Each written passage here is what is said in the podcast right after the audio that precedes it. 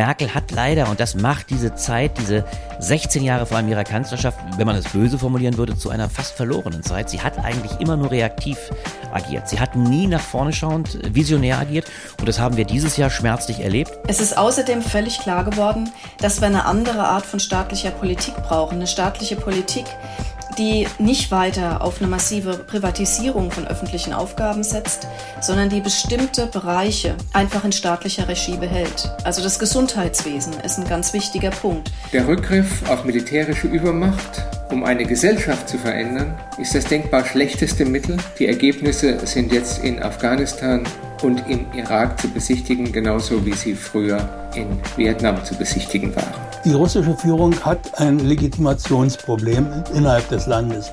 Die Wahlen, wie sie jetzt auch wieder im September stattfinden werden, sind keine Wahlen, wie wir sie in unseren Breiten kennen. Blätter Podcast.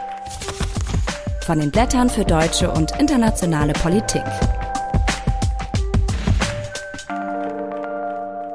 Hi und herzlich willkommen. Das ist die September-Ausgabe des Blätter-Podcast. Schön, dass ihr dabei seid. In dieser Folge sprechen wir über die folgenden Themen. Zuerst zieht der Blätterredakteur Albrecht von Lucke eine Bilanz der Merkel-Ära und sagt, worauf es jetzt dringend in einer kommenden Regierung ankommt. Dann spreche ich mit der Soziologin Nicole Meyer-Ahuja über die neoliberale Arbeits- und Sozialpolitik der letzten Jahrzehnte. Sie zieht quasi auch ein Fazit, aber nicht nur der Merkel, sondern der Kohl-Schröder-Merkel-Ära. Außerdem gibt es noch zwei außenpolitische Interviews. Zuerst diagnostiziert der Historiker Bernd Greiner nach dem Versagen der USA in Afghanistan jetzt endgültig das Ende des amerikanischen Jahrhunderts und wie Putin das Feindbild des Westens zur Staatsräson in Russland erklärt, kurz vor den Wahlen dort, berichtet der Journalist Manfred Quiring.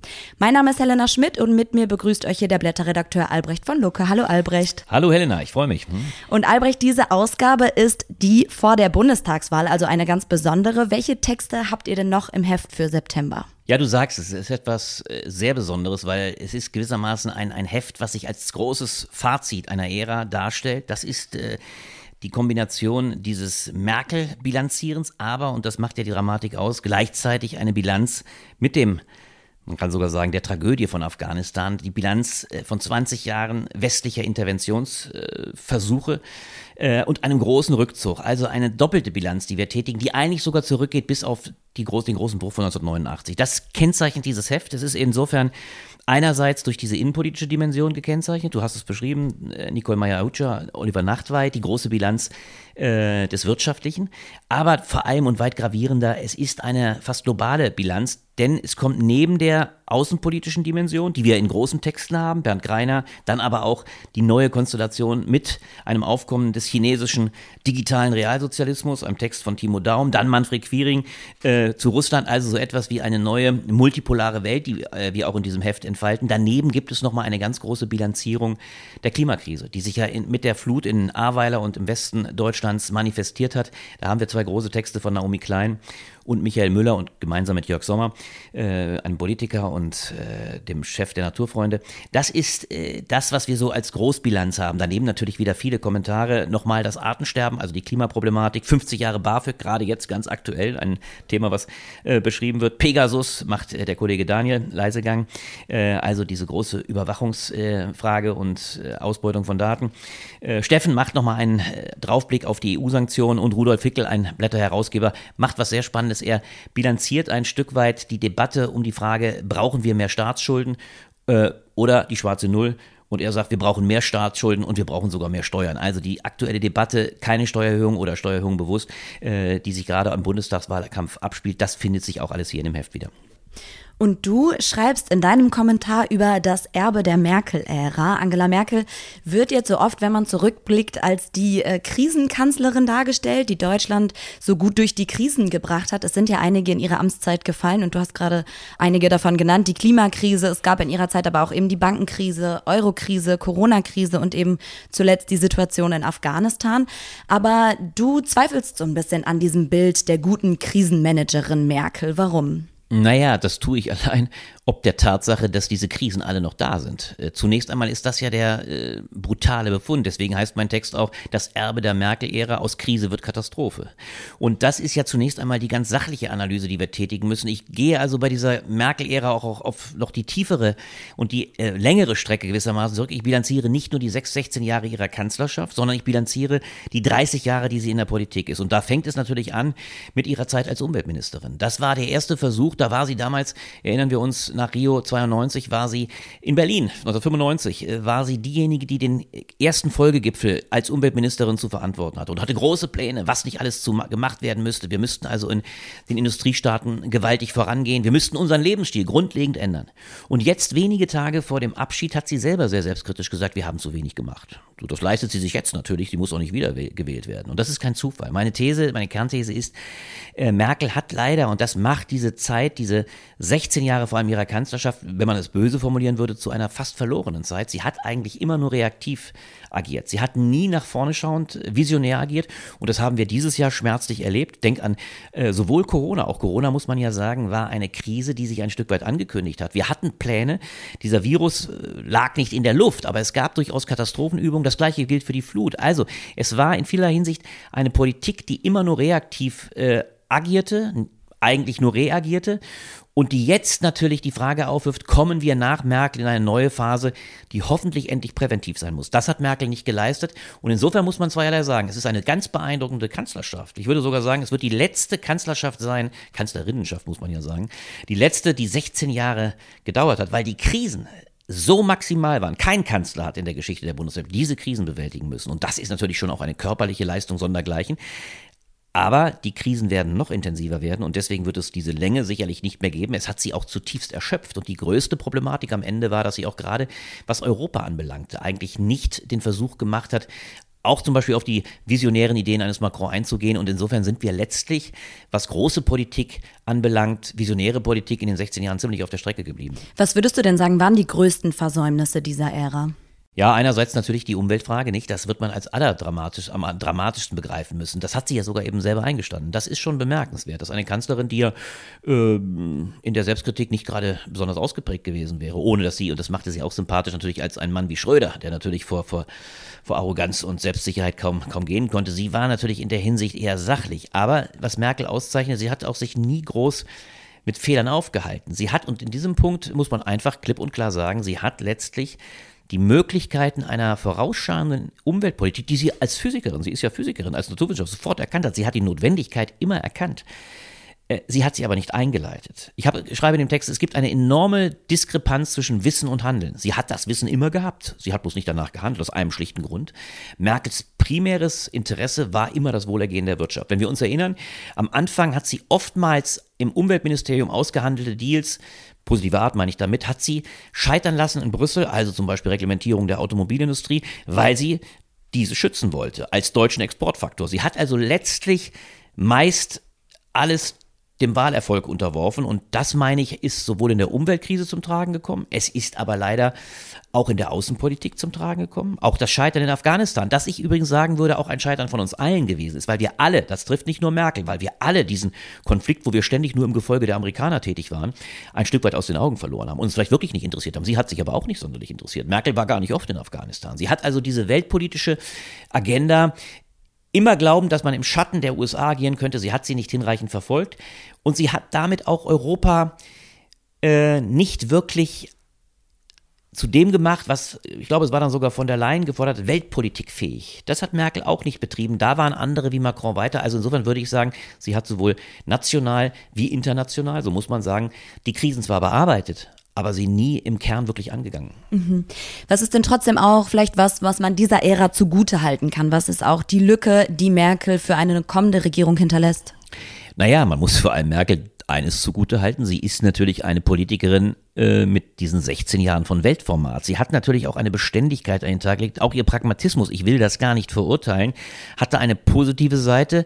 Äh, auch in der Auseinandersetzung mit den Machos auf internationaler Ebene, wenn wir darüber legen, wen sie alles hinter sich gelassen hat. Von Berlusconi über äh, Trump, der einzige, der geblieben ist, der die gleiche Zeit und jetzt stolz äh, äh, sie hinter sich lässt, ist Putin, nicht? Das war aber auch eine, eine, eine Hassbeziehung oder eine Beziehung der, der, der, des Wissens umeinander, wo sie besonders gezeigt hat, wie, dass sie durchaus ja Werte verkörpert. Und ich würde schon behaupten, dass diese Autorität, dieser Autoritätsverlust, der jetzt greift, dass der noch sehr zu Buche schlagen wird. Also sie hinterlässt eine Lücke, gerade auch in der nationalen Politik. Und die große Frage wird sein, äh, wer diese Lücke füllen kann. Das weist natürlich schon voraus auf das nächste Heft, was wir besprechen werden, mhm. das äh, dann, dann die Bundestagswahl bilanzieren wird. Aber es ist ganz ersichtlich, diese Lücke, die Merkel gerissen hat. Wir merken es ja gerade auch in den Kämpfen um die in der Innenpolitik. Guck dir den Absturz von Laschet an, der offensichtlich nicht diese Autorität hat. Und ein Scholz übrigens auch nicht. Er hat bloß das Glück, dass die anderen beiden noch schwächer sind. Also damit will ich sagen, da ist eine riesige Anfrage. Da wird die Frage auch sein, wer füllt diese Lücke in Europa.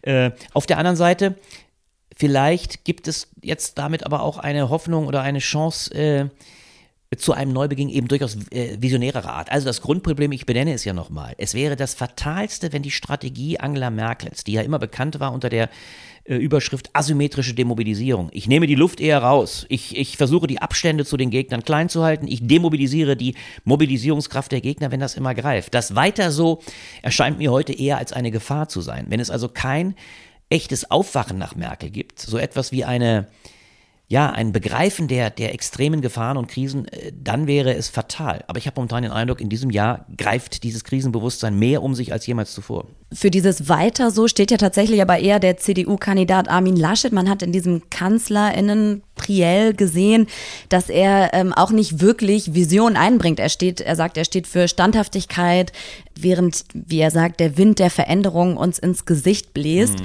Ähm, welche potenzielle Regierungskoalition steht denn für dich am meisten für den Aufbruch oder für diese Vision, die jetzt notwendig ist?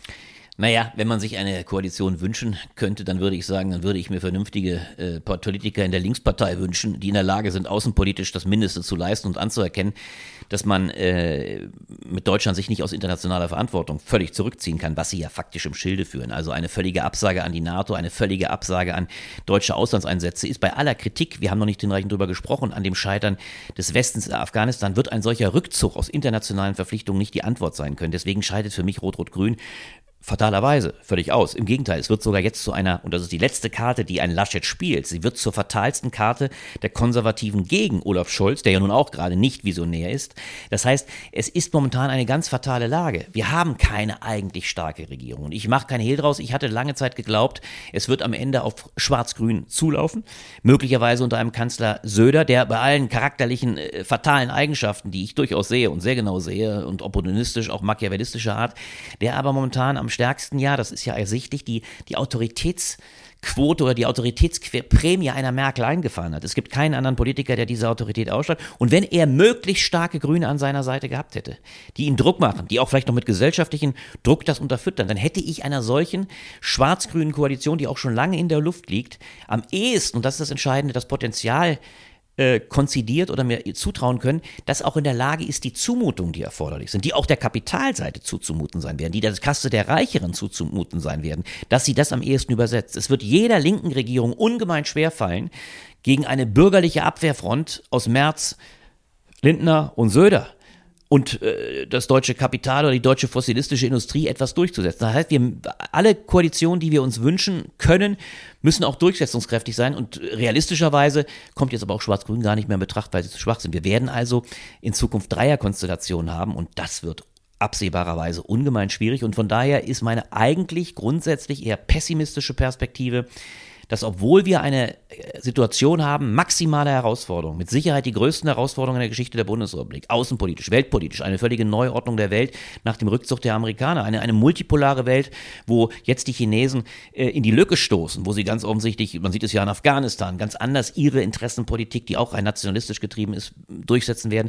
Auf der einen Seite diese große weltpolitische Herausforderung, aber über allem natürlich die Jahrhundertaufgabe der Klimapolitik. Ich sehe momentan nicht, dass es da eine starke Konstellation gibt. Denn was am Schluss dann im Gespräch sein wird, Jamaika auf der einen Seite oder die Ampel auf der anderen Seite, sind Dreierkonstellationen, äh, bei denen ich noch nicht erkennen kann, dass sie erstens einen starken Kanzler haben, eine starke Partei, eine, eine Regierungspartei mit knapp 25 Prozent.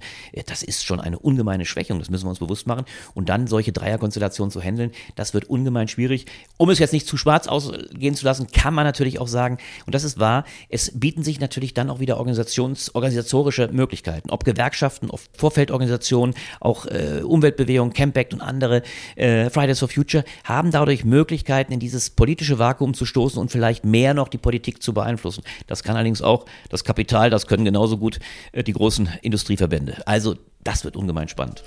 Danke dir, Albrecht. Ich danke dir, Helena.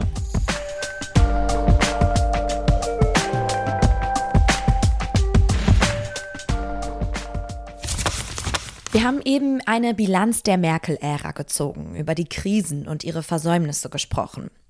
Dazu kommt, dass in den letzten 16 Jahren die Schere zwischen arm und reich weiter aufgegangen ist. Es gibt zum Beispiel mehr Kinderarmut und mehr TransferleistungsempfängerInnen. Das liegt daran, wie das soziale Sicherungssystem, das Beschäftigte eigentlich gegen die Risiken der Lohnarbeit absichern soll, immer weiter zurückgeschnitten wurde nicht nur als Merkel-Kanzlerin war, sondern das hat schon mit ihren Vorgängern Helmut Kohl und Gerhard Schröder begonnen. Die SoziologInnen Nicole Meyer-Ahuja und Oliver Nachtwey blicken in ihrem Text zurück auf die neoliberale Arbeits- und Sozialpolitik und beschreiben, wie Arbeit in der Kohl-Schröder-Merkel-Ära entwertet wurde. Und mit Nicole Meyer-Ahuja spreche ich jetzt. Guten Tag. Guten Tag. Die letzten anderthalb Jahre Pandemie beziehungsweise gerade der Anfang dieser Zeit hat systemrelevante Berufe wie die Pflegeberufe oder Jobs in Supermärkten sichtbarer gemacht. Und das hat auch die Hoffnung geborgen, dass damit auch mehr Wertschätzung für diese Berufe einhergeht, eben auch mehr materielle Wertschätzung, mehr Bezahlung. Was ist denn heute davon geblieben? Naja, zunächst mal war die Überlegung, was systemrelevant ist, ganz interessant in der Corona-Krise.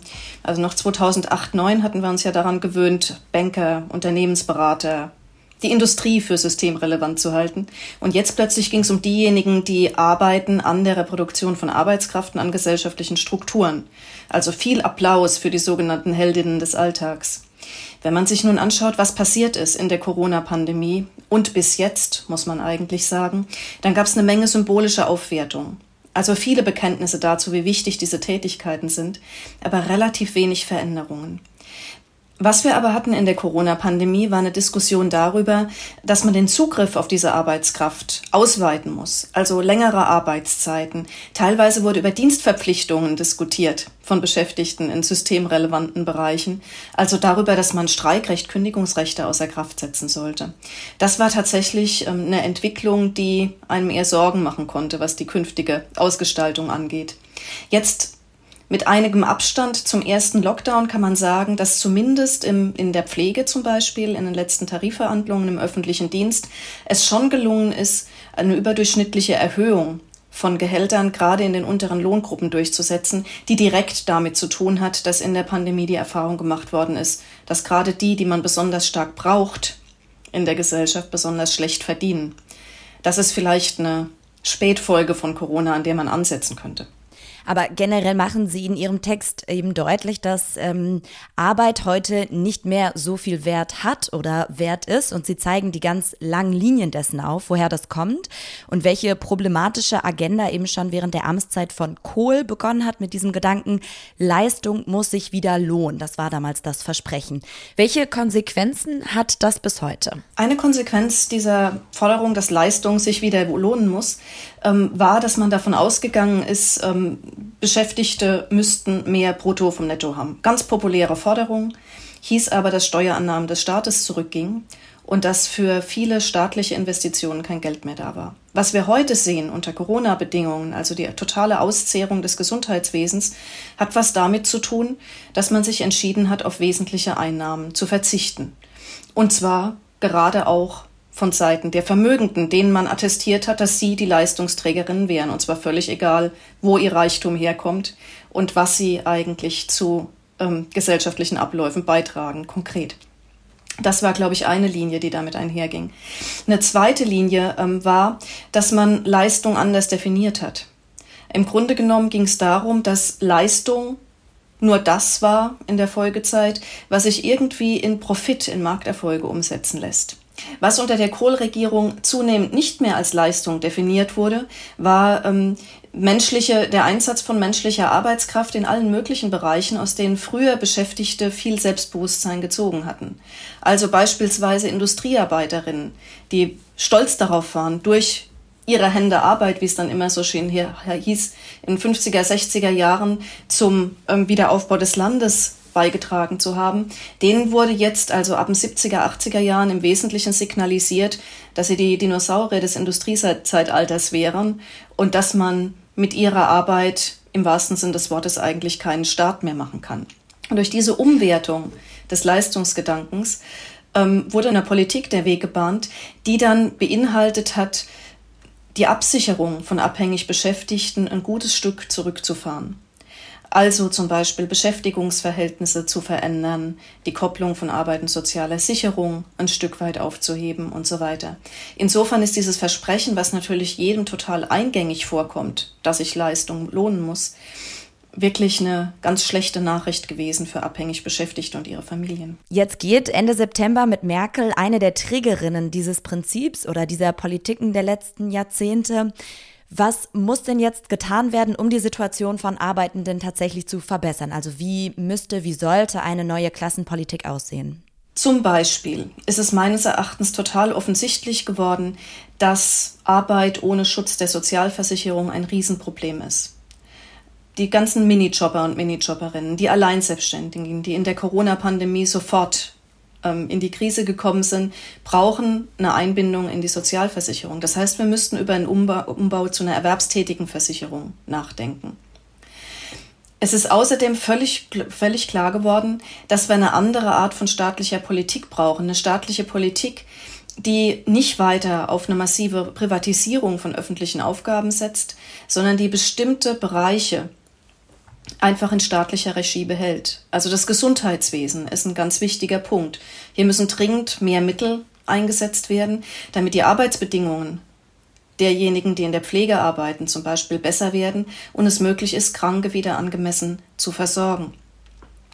Da ist eine Abkehr von Austeritätspolitik dringend notwendig. Für diese neue Klassenpolitik braucht es ja dann aber auch einen ähm, ja fast schon ideologischen Umbau. Sehen Sie bei einer der etablierten Parteien ähm, jetzt auch mit der anstehenden Bundestagswahl da schon die richtigen Ansätze für? Also ich glaube, dass, dass die, die Parteien, die jetzt Chancen haben, die nächste Bundesregierung zu stellen, ähm, derzeit keine Gewähr dafür bieten, dass wir also mit einer neuen Klassenpolitik vorankommen. Ich glaube, dass ähm, die ideologischen Grundlagen, die in den letzten Jahrzehnten gelegt worden sind, äh, nach wie vor einigermaßen intakt sind und aus die Corona-Pandemie daran auch nichts geändert hat. Ähm, die Schuldenbremse ist ausgesetzt. Sie ist nicht abgeschafft. Wir haben kein breites Bekenntnis, auch nicht bei einer der ähm, aussichtsreichen Parteien, dass wir in Zukunft stärkere öffentliche Dienste bräuchten. Ähm, wir haben kein Bekenntnis zur Abkehr von der Politik der Prekarisierung. Niemand will Minijobs verbieten, zum Beispiel. Das sind aber Punkte, die man unbedingt bräuchte, um in Zukunft Arbeit und Sicherheit, äh, soziale Sicherheit wieder stärker miteinander zu verbinden und auch also von staatlicher Seite einer neuen Klassenpolitik den Weg zu ebnen. Meine Hoffnung geht eigentlich in eine andere Richtung.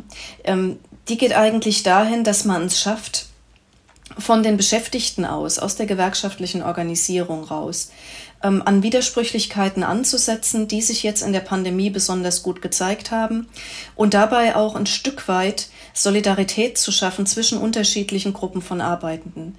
Ähm, die Pandemieerfahrungen waren da, glaube ich, ein wichtiger Schritt, also weil einfach deutlich geworden ist, wie sehr ähm, man selbst auf die Arbeit von anderen in Bereichen angewiesen sind, die notorisch durch schlechte Löhne, schwierige Arbeitsbedingungen, instabile Verträge, geringe Planungschancen und so weiter geprägt sind. Wenn wir dahin kämen, ähm, dass man eine andere Art von Arbeitspolitik, eine Entprekarisierung von Beschäftigung und so weiter durchsetzen könnte und das auf einer breiteren äh, gesellschaftlichen Basis, dann würden auch die etablierten Parteien stärker unter Druck kommen und wären wahrscheinlich eher bereit, von ihren überkommenen Überzeugungen ein Stück weit abzukommen.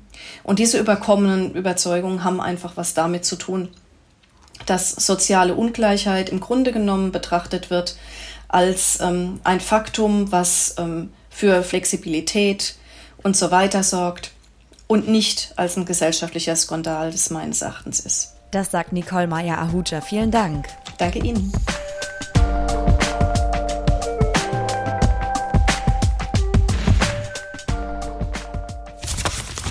Am 31. August hat die letzte US-Maschine den afghanischen Boden verlassen. Die Taliban haben den Abzug der US-Truppen aus Kabul gefeiert. Viele der Menschen in Afghanistan bleiben aber in Angst und Verzweiflung zurück. Die dramatischen Bilder unter anderem vom Flughafen in Kabul, die bleiben in Erinnerung. 20 Jahre nach dem 11. September kann also der sogenannte Krieg gegen den Terror der USA als gescheitert erklärt werden. Und damit geht auch das amerikanische Jahrhundert zu Ende, schreibt der Historiker Bernd Greiner in den Blättern. Und wie die USA an diesem Ende angelangt sind, darüber spreche ich mit ihm. Guten Tag, Herr Greiner. Guten Tag, Frau Schmidt. Das Ziel beim Einmarsch der USA in Afghanistan war es, die Taliban zurückzudrängen. Jetzt, 20 Jahre später, schließt sich der Kreis wieder, die USA ziehen ab und die Taliban regieren wieder in Afghanistan. Wie konnte das passieren?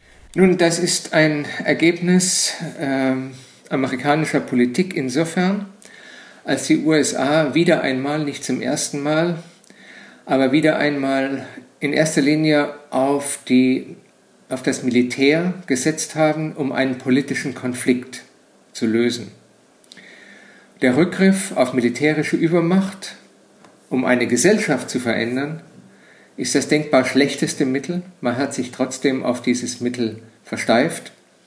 Die Ergebnisse sind jetzt in Afghanistan und im Irak zu besichtigen, genauso wie sie früher in Vietnam zu besichtigen waren. Jetzt sind sich viele der Beobachter einig, so wie Sie, das steht eben nun für das Scheitern des Westens und auch das Ende der US-dominierten Weltordnung. Für Sie markiert 9-11 da eben den zentralen Punkt dieses Endes. Warum hat ab da eben das Ende des amerikanischen Jahrhunderts begonnen? Also man sollte 9-11 in diesem Zusammenhang als ein zweites Fenster der Gelegenheit begreifen. Das erste Fenster der Gelegenheit hatte sich nach dem Fall der Berliner Mauer und nach der Implosion der Sowjetunion geöffnet. Es gab damals die Möglichkeit, eine neue Weltordnung, keine konfrontative, sondern eine auf Kooperation aufgebaute Weltordnung zu gründen. Dieser Anlauf, dieser Versuch, eine neue Weltordnung zu etablieren, ist bekannterweise gescheitert. Nach 9-11 gab es nochmal eine Gelegenheit, vor dem Hintergrund der Tatsache, dass nahezu alle in der UNO versammelten Staaten damals ihre Solidarität mit den USA erklärten und sich bereit erklärten, zusammen mit den USA eine belastbare Strategie gegen den internationalen Terrorismus zu entwickeln. Die USA haben dieses Angebot im Grunde in den Wind geschlagen, indem sie sich zurückgezogen haben auf die unilaterale Position, wir wissen am besten, was im Krieg gegen den Terror oder bei der Bekämpfung des Terrors Not tut und richtig ist. Und wir werden das auch nach unseren Kriterien, Maßstäben und Wünschen durchsetzen. Allenfalls basiert auf einer Koalition der Willigen. Aber wir suchen uns diese Bündnispartner aus. Wir brauchen niemanden, um diese Auseinandersetzung mit dem internationalen Terrorismus zu bestehen. Jedenfalls niemanden, der grundsätzlich anderer Meinung ist als wir, der darauf setzt, dass man Terror nicht primär mit Militär bekämpfen kann, sondern mit anderen, mit anderen Mitteln bekämpfen sollte und müsste. Sie beschreiben in Ihrem Text ja auch, mit welchen Mitteln dieser Krieg gegen den Terror, den Bush damals ausgerufen hatte, geführt wurde. Vielleicht können Sie das nochmal darstellen. Wie wurde der, dieser Krieg geführt? Man setzte von Anfang an nicht auf die Möglichkeiten einer geheimdienstlichen Fahndung oder einer Polizeiaktion. Man setzte nicht auf das Mittel, die Rückzugsräume von Terroristen durch Gesellschaftsreform zu beschneiden und am Ende äh, ihnen damit äh, die Möglichkeit einer weiteren Reorganisation zu nehmen, sondern man hat sich konzentriert auf militärische Übermacht und man hat zusammen mit Afghanistan einen zweiten Feind in den Blick genommen, nämlich den Irak. Und in diesem Irak, und darum ging es den USA im Wesentlichen, sollte die militärische Durchschlagskraft, die militärische Übermacht vor aller Augen noch einmal demonstriert werden. Insbesondere vor dem Hintergrund der Tatsache, dass die USA als die am höchsten gerüstete Weltmacht, die es je gegeben hat, an 9-11 ja von einer Gruppe von Verbrechern mit Teppichmessern äh, gedemütigt worden waren. Und diese Demütigung wollte man aus der Welt schaffen, indem man potenziellen äh, Angreifern, potenziellen Konkurrenten, potenziellen Herausforderungen, insbesondere, äh, Herausforderern, insbesondere im Nahen und Mittleren Osten, signalisiert, ihr werdet künftig keine Chance mehr gegen uns haben.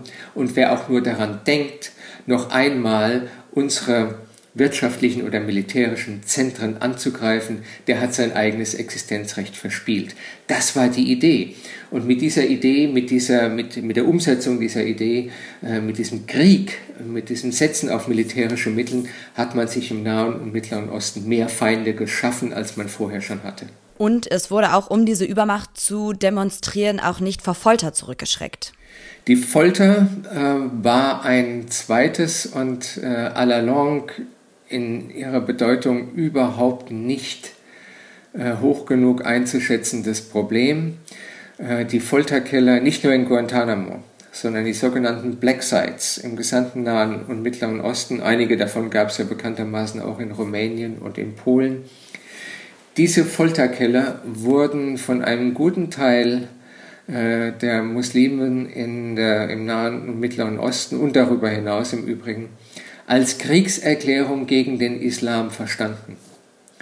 Und damit haben die Amerikaner einen politischen Flurschaden für sich selbst ohne Not angerichtet, der sie noch auf Jahrzehnte hinaus begleiten wird und der dazu beiträgt, äh, dass sie beileibe nicht mehr über das politische Optionsspektrum verfügen, das sie vor 9-11 äh, hatten. Und das trägt ebenfalls zum Ende ihrer Hegemonie bei. Was wir ja gerade sehen oder was auch prognostiziert wird, ist, dass mit China jetzt ein weiterer imperialer Akteur an die Stelle Amerikas tritt. Wenn wir uns jetzt aber eine kooperative Weltordnung vorstellen wollen, worauf käme es dann an? Also es käme darauf an, unabhängig von den gravierenden Meinungsverschiedenheiten, die man im Verhältnis zu China offenbar hat, unabhängig von den systemischen Differenzen, die man nicht kleinreden muss und nicht kleinreden sollte, so doch Mittel und Möglichkeiten einer kooperativen Anstrengung bei der Lösung globaler Probleme auszuloten. Das genau war der gedankliche Ansatz der Entspannungspolitik von Willy Brandt, äh, Olaf Palmer oder Kreisky in den 70er Jahren. Diese Einsicht, dass man statt einer Sprache der Macht statt einer Sprache des brachialen Durchsetzens eigener Interessen. Dazu kommen sollte, eine Grammatik des Vertrauens zu entwickeln und Interessen in erster Linie auszugleichen, statt sie durchzusetzen. Das ist die Grundidee hinter dem Satz, Sicherheit gibt es nur noch gemeinsam und nicht mehr gegeneinander. Und an diesem Punkt haben die USA immensen Nachholbedarf und ich sehe nicht, dass die Administration Biden bereit wäre, willens wäre, äh, sich auf diese Logik einzulassen. Da ist es an den Europäern, Verantwortung zu übernehmen und eine Diskussion aufs Gleis zu setzen, die eben unter Verantwortung etwas anderes versteht als den Einsatz militärischer Mittel. Dieses hemdsärmelige Geschwätz von Europa als politischen Zwerg verstellt genau diese Möglichkeiten, weil dieser Satz ja als einziges Wachstumshormon offenbar äh, die, die Infusion zusätzlicher militärischer Mittel sieht. Das ist der Holzweg. Wenn Europa sich auf seine eigene Tradition aus den 70er, 80er Jahren, eben auf die Tradition der Entspannungspolitik besinnt, kann es einen elementaren Beitrag leisten, äh, eine neue Weltordnung aufs Gleis zu setzen und eine Konfrontation zwischen einer Hegemonialmacht im Abstieg, den USA, und einer Hegemonialmacht im Aufstieg, wie es China darstellt, zu verhindern. Es liegt zum Teil auch an uns. Das sagt der Historiker Bernd Greiner. Vielen Dank. Gerne.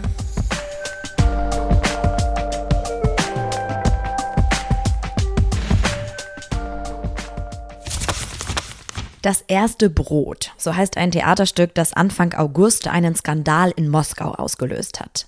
In dem Stück geht es unter anderem um die Perspektivlosigkeit von Jugendlichen in der russischen Provinz und russische Patrioten haben in diesem Stück Veteranenbeleidigung und sogenannte homosexuellen Propaganda gesehen, was in Russland beides schwere Verbrechen sind.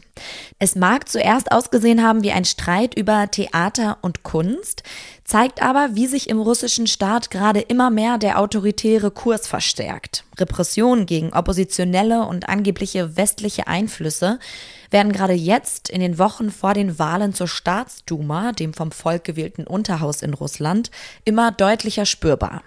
Legitimiert wird das mit der aktuellen Sicherheitsdoktrin, die Putin Anfang Juli unterzeichnet hat. Und was darin steht, bespreche ich mit dem Journalisten Manfred Quiring. Hallo, Herr Quiring. Ja, einen schönen guten Tag. Diese Sicherheitsdoktrin, die ist ein Strategiepapier von Russland und darin werden nationale Interessen und eben auch strategische Prioritäten aus Sicht der russischen Führung festgelegt. Was genau steht denn jetzt in diesem Papier?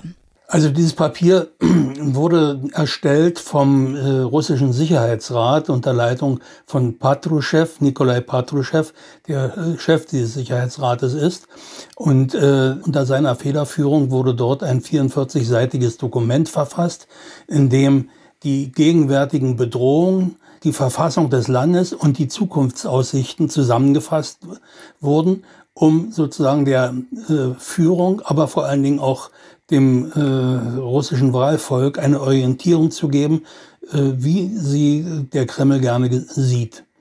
Darin wird äh, versprochen, dass bei der Realisierung dieser Strategie äh, das russische Volk bewahrt, erhalten werden kann, was suggeriert, dass die Existenz des Volkes bedroht ist in seinen Grundfesten. Und worin sieht Putin diese Bedrohung?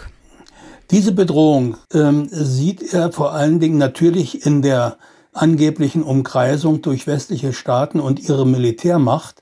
Aber interessanterweise ist in dieser Strategie davon äh, mehr oder weniger nur so ein Pflichtteil benannt. Vielmehr sieht Russland, beziehungsweise es ist die russische Führung, die das so sieht, äh, sie sieht äh, die Existenz des Landes bedroht durch die Angriffe auf die moralisch-ethischen Grundsätze, die russischen Grundsätze. Äh, die moralisch-ethischen Werte des Landes werden bedroht durch, allein durch die Existenz des Westens.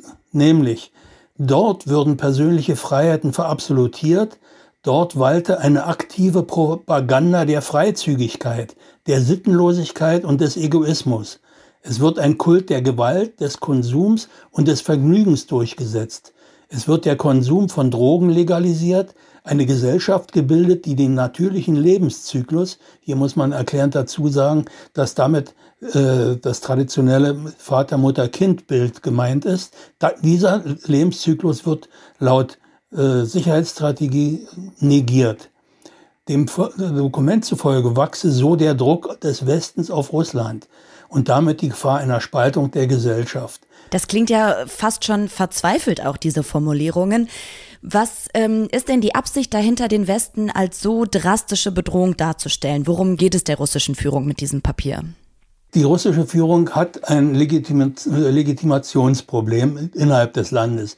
Die Wahlen, wie sie jetzt auch wieder im September stattfinden werden, sind keine Wahlen, wie wir sie äh, in unseren Breiten kennen. Es ist eine verordnete Abstimmung, eine Akklamation des herrschenden Systems, in dem es äh, keine tatsächlichen Alternativen gibt. Das wird äh, in diesem Jahr besonders deutlich, als die endgültig sämtliche oppositionellen Kräfte beseitigt, im Gefängnis, ins Gefängnis gesteckt oder außer Landes gegangen sind.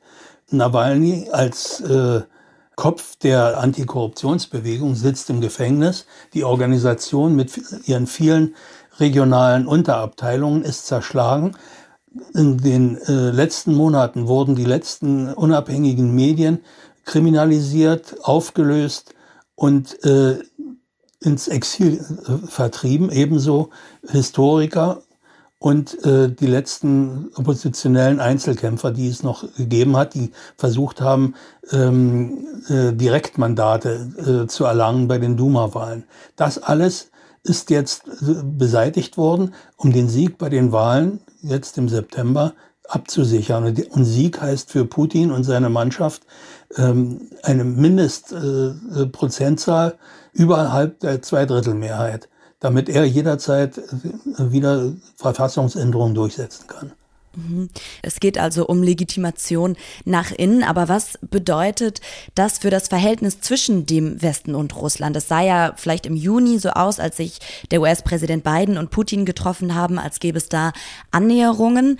Ähm, wird das Verhältnis jetzt doch angespannter als gedacht?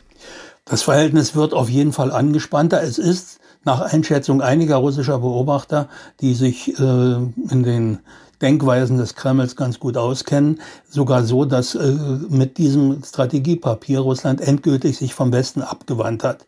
Es werden äh, westliche Vertreter in Moskau dupiert, dass äh, Putin sich mit beiden getroffen hat, war eigentlich nur eine PR-Aktion für Putin, der daraus äh, seinem Volk äh, äh, die Demonstration ableitete. Biden nimmt uns ernst. Wir sind wer. Inhaltlich hat es überhaupt nichts gebracht und es wird auch künftig nichts bringen, ähm, weil die äh, Sicherheitsdoktrin davon ausgeht, dass äh, es diese Verbindungen zum Westen, dass die zu vernachlässigen sind. China ist der große Favorit in dieser äh, neuen Konstellation.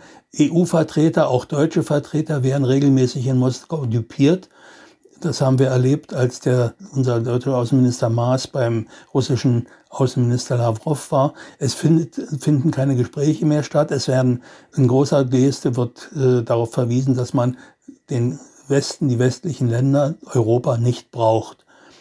Und äh, das zeigt sich auch darin, dass in den letzten Tagen äh, erneut zahlreiche NGOs, zum Beispiel aus Tschechien, Großbritannien, Frankreich und Deutschland, zu unerwünschten Organisationen ein, äh, erklärt wurden, was praktisch einem Verbot gleichkommt. Inzwischen äh, gibt es Angriffe auf die Heinrich-Böll-Stiftung äh, von kremlnahen Medien, die verlangen, auch die Stiftung solle zur unerwünschten Organisation erklärt werden. Und es wird wohl nur eine Frage der Zeit sein, bis dies auch geschieht. Es gibt also die, die zunehmende Tendenz, die letzten Verbindungen ähm, äh, zum Westen zu kappen und den zivilgesellschaftlichen Dialog unmöglich zu machen. Also eine, ähm, eine Abkehr vom Westen und autoritärer Druck, der im Innern des Landes wächst.